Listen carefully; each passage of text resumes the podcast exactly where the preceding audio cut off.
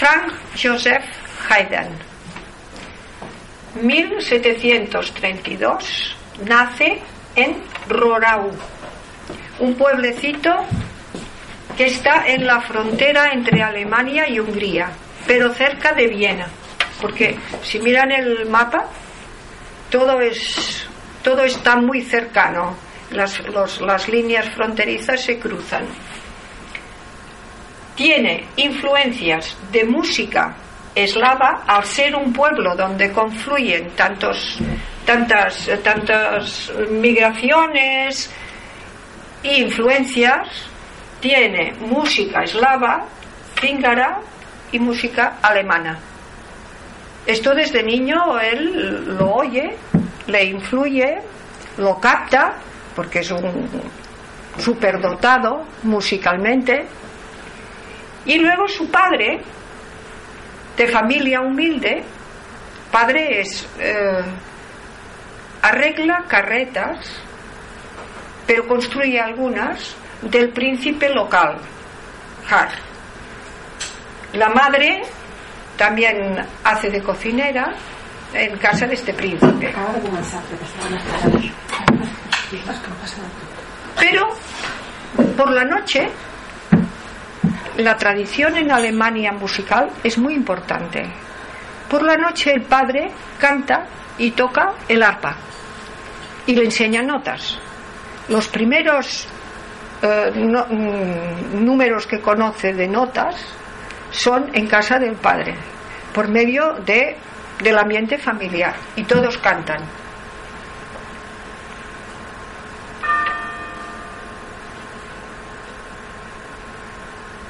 Esto de aquí lo he puesto para situarlo en la época histórica. El, día pasado hablamos del barroco, del estilo barroco, que sucedía al Renacimiento. Primero encontramos el Renacimiento, siglo XV, XVI. El barroco lo situamos en el XVII y XVIII. El clasicismo iría de mitad del 18, finales del 18, pero influye con la forma durante todo el siglo XIX también. Los músicos más importantes del clasicismo son Haydn, Mozart, Beethoven. Son los tres padres del clasicismo. Mm, mm, ya ven que Haydn sería de los primeros. ¿Quién empieza? ¿Quién rompe la valla entre barroco y clasicismo son los hijos de Bach. Bach tiene tres hijos músicos, los cuales no, no están interesados con la música de su padre. Hacen algunas composiciones que sí, que siguen la senda del padre, pero son rompedores del estilo barroco. Bach es del barroco. Estos hijos intentan romper moldes y rompen los moldes del barroco iniciando eh, las formas clásicas. Primero un clasicismo muy sencillo y después se va volviendo más complejo. Haydn sigue uno de los hijos de Bach, que se llama el Bach de Berlín, Emmanuel Bach, que es el, es el músico de la corte de Federico II, sigue mucho toda la obra de, de este hijo de Bach y después también está influido por un compositor alemán al cual él sirve como acompañante y le da las primeras clases, que se llama Nicolo Pórpora. Haydn. Pero se puede decir que Haydn es el padre, la, piedra mm, filosofal del clasicismo. Es el que empieza ya con la gran orquesta clásica, incorporación de nuevos instrumentos, ampliación de la plantilla de cuerdas y es el que le da consistencia a todo el clasicismo. Principalmente, principalmente con la forma sonata que él introduce en la sinfonía. En las sinfonías. Escribe 109 sinfonías. ¿Por qué? Tiene tiempo porque nace en el 32, muere en el 1809, 77 años. Si lo comparan con Mozart, Mozart 35 mm, años. Es más complejo. Mozart escribió muchísimo, porque desde pequeño ya tuvo una intensísima educación musical. Haydn tuvo una educación más paulatina, más lenta, pero tenía una gran, un gran oído y una gran voz. Él lo contrataron como niño cantor en la Catedral de San Esteban de Viena, ya de pequeño, a los ocho años. Estuvo allí y claro, era, él confesaba que era un músico de la experiencia. Bien, volvamos a la sinfonía. Lo que hoy escucharemos tiene cuatro movimientos. Cuatro movimientos. Primero adagio. Este adagio es un preámbulo. Tiene muy poca importancia. Solamente dura unos pocos compases, porque lo que importa es lo que sigue. Por lo tanto, estos adagio y vivace forman parte del primer movimiento. El segundo movimiento, si este es un vivace y alegre y muy rápido, el segundo es una contraposición. Es un alegreto, una romanza quiere decir algo melodioso, que el oído lo capte inmediatamente y pueda cantarle, pueda cantarlo, con variaciones sobre una canción. Y cuando lo escuchemos, veremos lo que son las variaciones de una melodía de una canción muy pegadiza, pero presentarla de diferentes maneras y tratarla con diferentes eh, tratamientos musicales. El tercer movimiento es un menueto. Y lo he puesto en negro porque nos detendremos un poco en lo que es el minueto, que es una danza de corte, etcétera. Ya lo veremos. Finalmente, el cuarto es un finale presto. Tenemos un adagio, una romanza alegreto, que un alegreto siempre es más suave y más lentillo que un que un alegro. El alegro es más rápido, el alegreto es menos rápido. El tercero, que es el menueto, que también es lento, más bien lento. Y después un finale presto, muy rápido. ¿Ven? Aquí, aquí pueden observar que hay la contraposición entre lento, más rápido, rápido, ¿por qué? porque la música en este periodo se considera que tiene que tener variación. Y ahora solamente doy cuatro conceptos importantes de lo que es el estilo clásico. ¿Qué busca el estilo clásico? Resucitar el ideal griego de clasicismo. La palabra clasicismo nace en Grecia, en el periodo donde hay eh, la, gran eh, explosión de arte, de arquitectura y de, de escultura, etc. Bien, ¿qué es lo que buscaban los griegos? La simetría, el orden, el equilibrio y la claridad. Estos cuatro presupuestos si se tienen en cuenta, incluso van bien para la vida, ¿no? equilibrio, orden, simetría, claridad. Y bajo estos principios se estructura la música. La música de Haydn será una música clara, una música transparente, una música ordenada, con mucho vigor, muy vigorosa, tendrá siempre un gran desarrollo temático, es decir, los temas se tratarán desde el principio como si construyéramos un edificio y pusiéramos pequeños ladrillos que van construyendo y van erigiendo el edificio sonoro. Ah, es muy importante que para escuchar Haydn tengamos la imagen de poner estas, estas superposiciones en los temas. Mm, y verán como el tema que empieza va acumulando, va engrandándose, va hasta llegar a la cúspide y luego mm, que lo podamos captar completamente. Vamos a escuchar el primer movimiento que hemos dicho que empezaba con unos compases lentos, como el que abre el telón y la gente empieza a ponerse en actitud de escucha.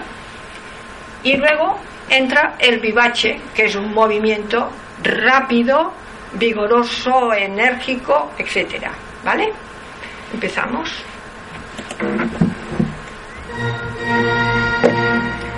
Acordes.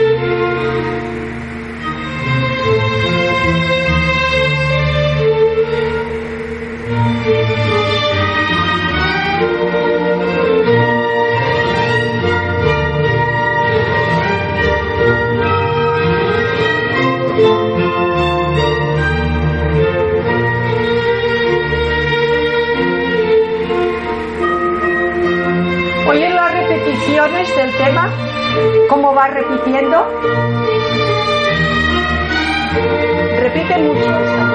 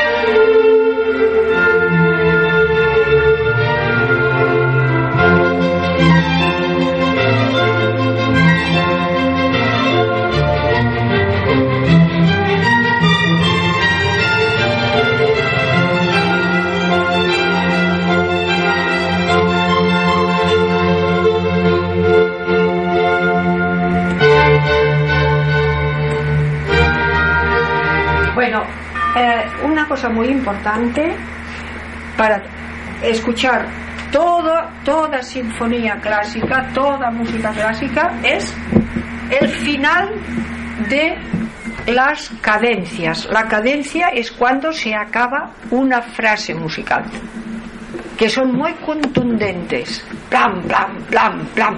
Estos finales que nos ayudan a captar el tema y cuando el tema se presenta o después cuando hay la respuesta. Porque un tema no siempre es igual, aunque repite mucho la primera parte. ¿Se han fijado que repetía mucho la primera parte? Para que se absorba bien, que lo comprendamos bien. Y después pasa a una segunda. Pero entre esta primera y esta segunda parte hay lo que se llama la cadencia, cadencia, que son los finales. Pam, pam, pam, pam. A mí no me gusta demasiado porque te corta, corta. Pero aquello que les decía yo, que pone, pone ladrillos, ¿no? Uno encima de otro. Y cuando tiene una columna de ladrillos, ¡pum! lo corta. Con una cadencia. Cadere, caer. ¿eh? Cadencia. Les ayudará estas palabras para escuchar música. Y sobre todo fijarse mucho, mucha atención en las repeticiones, porque las repeticiones nos adentran en, el, en, la casa de la música, lo que es la frase, lo que es la frase. Podemos pasar en el, al segundo movimiento. ¿Hay alguna pregunta sobre esta primera? ¿Les ha parecido enérgico el, movimiento? Muy enérgico, ¿verdad? Sí, transmite energía. Transmite energía, sí. Esto es una cancioncita. Veremos cómo la va desgranando y cómo lo va reformando.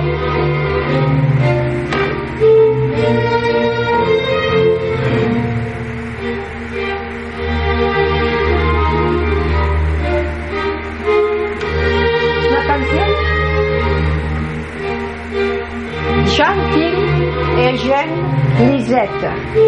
Gentil Eugène Lisette.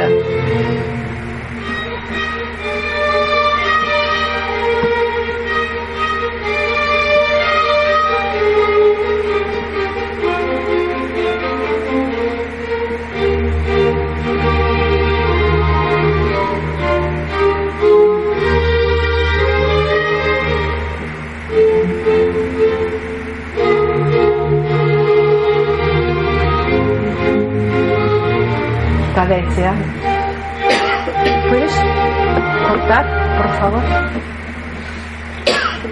Esta cancioncita, Gentil Jean Lisette, era una canción francesa Estamos a tres años de la Revolución Francesa. la sinfonía es del 1785. La Revolución Francesa es del 1789. 1, 7, 8, 9. ¿Por qué se llama la Sinfonía de la Reina? Porque la sinfonía está dedicada a María Antonieta. Y María Antonieta lo sabía y era su sinfonía preferida. Es un dato histórico que además de ayudarnos, nos, remite emocionalmente a la época muy crítica de la historia europea, que ya saben que María Antonieta sufrió muchísimo después. Era como un preámbulo. María Antonieta era vienesa, era nacida en Viena. Esta música de Haydn le recordaba el ambiente de su corte vienesa también, porque mm, me parece que fue a Francia a los 15 años. Tuvo la adolescencia y la, eh, y la infancia al lado de María Teresa, su madre, en el castillo de Schönburg en, Viena. Bien, hasta desde el principio he hecho este, este inciso porque primero la música les ha dado el ambiente y luego la explicación.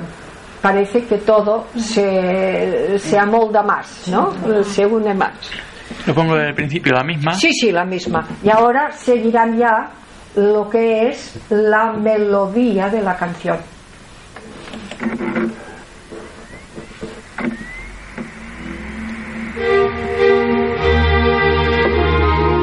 Muy acompasada.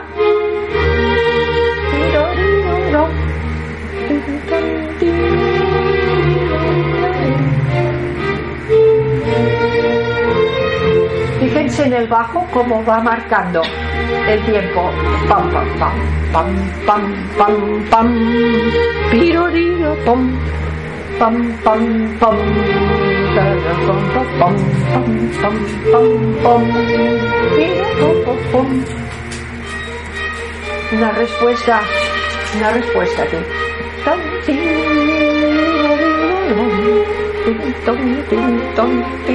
Más. Y ahora vuelve.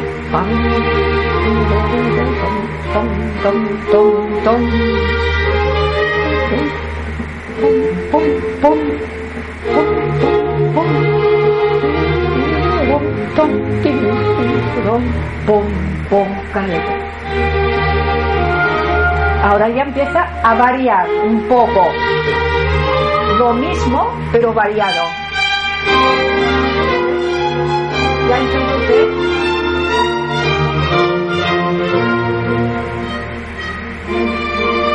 ya no es lo mismo que al principio.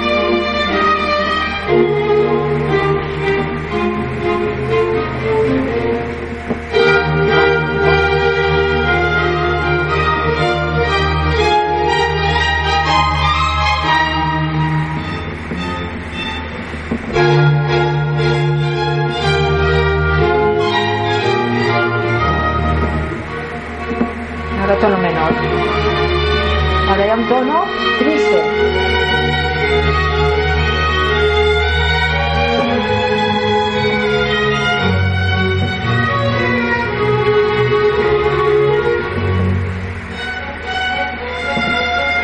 ¿Oyen los violines cómo van marcando? toqui, toqui. Este tono melancólico, ¿eh?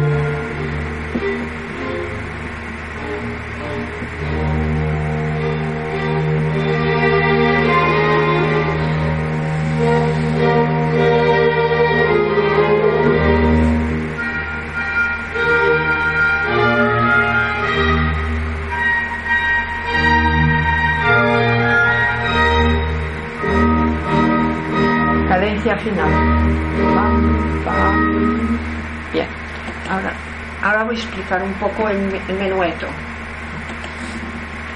El menueto es una danza de corte antigua ya, muy querida de Luis XIV, de Luis XIV ya de la corte francesa. Al principio era una danza alegre, pero después es una danza ya bastante, bastante lenta. Es mm, de un aire elegante, majestuoso, que suplanta a la antigua courante. La courante era otra danza también del rococó. Durante el periodo rococó, que es este periodo, el periodo rococó es el periodo del barroco final de eh, la época de María Antonieta. El palacete que ella se construye en los jardines de Versalles es de estilo rococó. Por lo tanto, el menueto es la danza típica de estos palacios, la danza del rococó. Llegó incluso a denominarse era del menueto, la era del minueto. Minueto quiere decir diminuto y viene de, de pas, pa, de los pasos, pa, menú, de los pasos diminutos siempre está en compás ternario. Un, dos, tres, un, dos, tres. Se acentúa el primero y los dos más débiles. Un, dos, tres, un, dos, tres. Compás ternario. Tiene muchas repeticiones, dos secciones de primero se presenta la primera, la segunda se repite y generalmente se añade una tercera parte que se llama el trío, que es como una parte complementaria al minueto, el trío. Este que escucharemos hoy va acompañado de una tercera parte que es el trío, trío, el trío del minueto. El minueto, esta danza, como era muy divulgada en la corte, en la nobleza, pasó a formar parte de la sinfonía. Haydn lo- lo fue uno de los introductores principales del minueto en la sinfonía. Estas sinfonías que encontramos la- el en el tercer movimiento siempre encontramos. Después Beethoven, que por cierto no tenía muy buenas relaciones con Haydn, que le había dado clases, Beethoven, en vez de eh, las primeras un minueto, pero introdujo lo que se llama el scherzo. Scherzo es una palabra italiana que quiere decir juego. Por tanto, Beethoven en el tercer movimiento, antes del final, introdujo el scherzo. Vale, escucharemos este minueto y verán que el aire, eh, todo tiene eh, los componentes y el ambiente de una danza cortesana. Y la han visto en 50.000 películas. ¿eh? Formó parte también de una suite. La suite es una seguida de danzas. Y esta era una de las danzas de la suite. Bien, escuchamos. Tercer, movi- tercer movimiento de la sinfonía.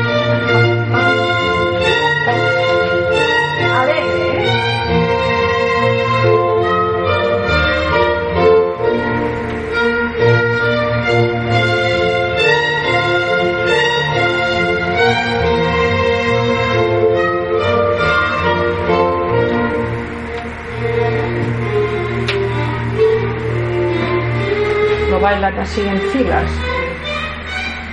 ¿Eh? Las haciendo reverencias, ¿eh?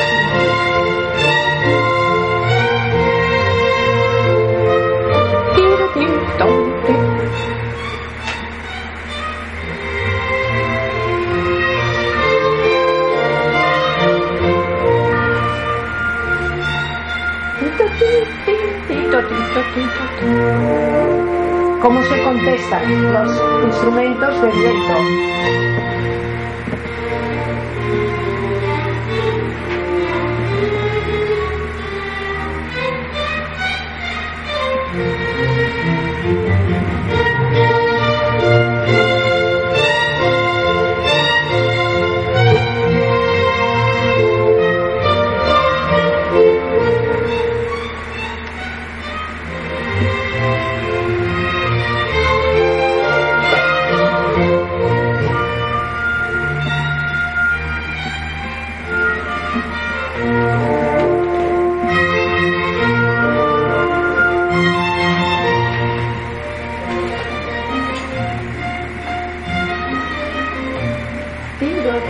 Tiro, tiro, la parte de trío. Tiro, tiro, to, to, to.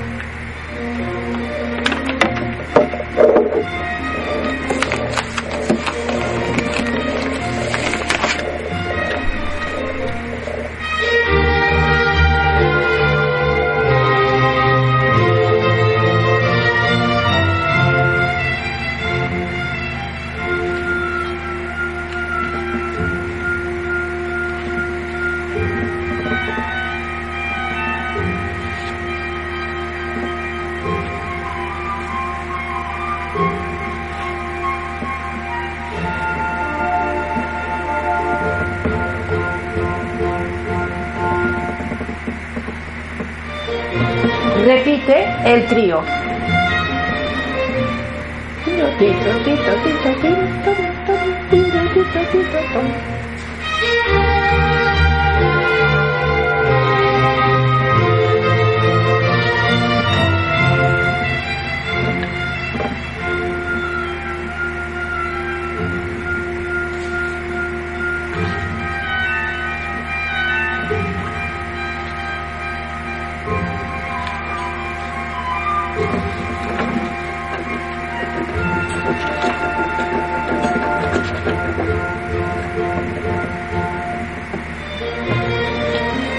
el primer.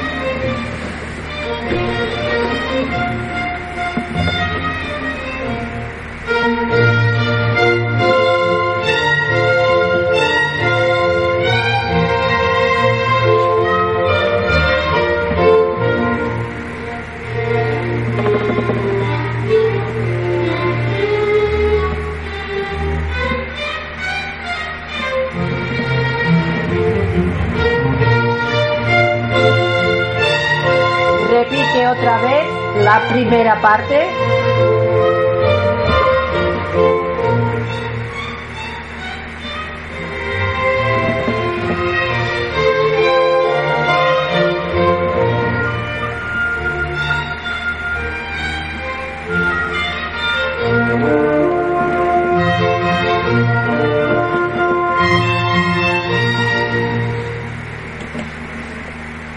Han oído tres partes.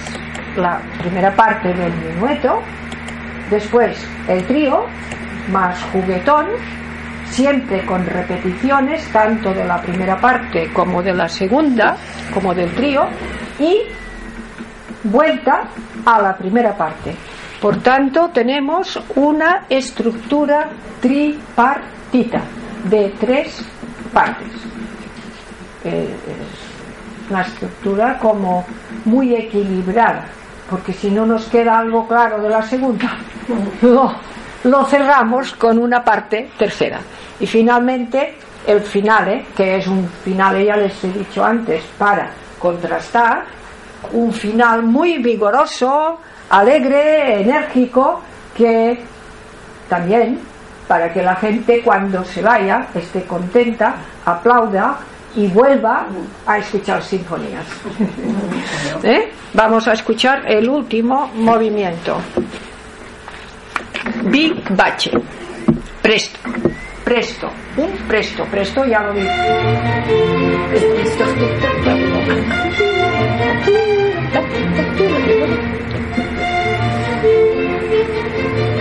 Muy alegre.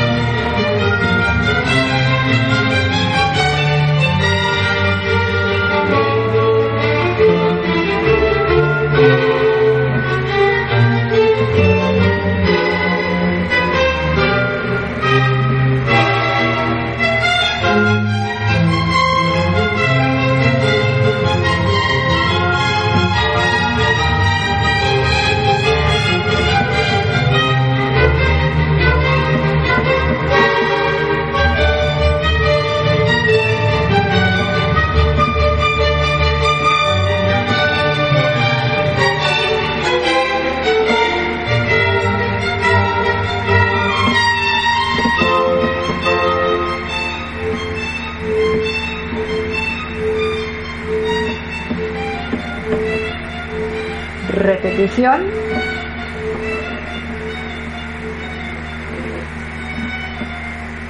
un enlace, repetición.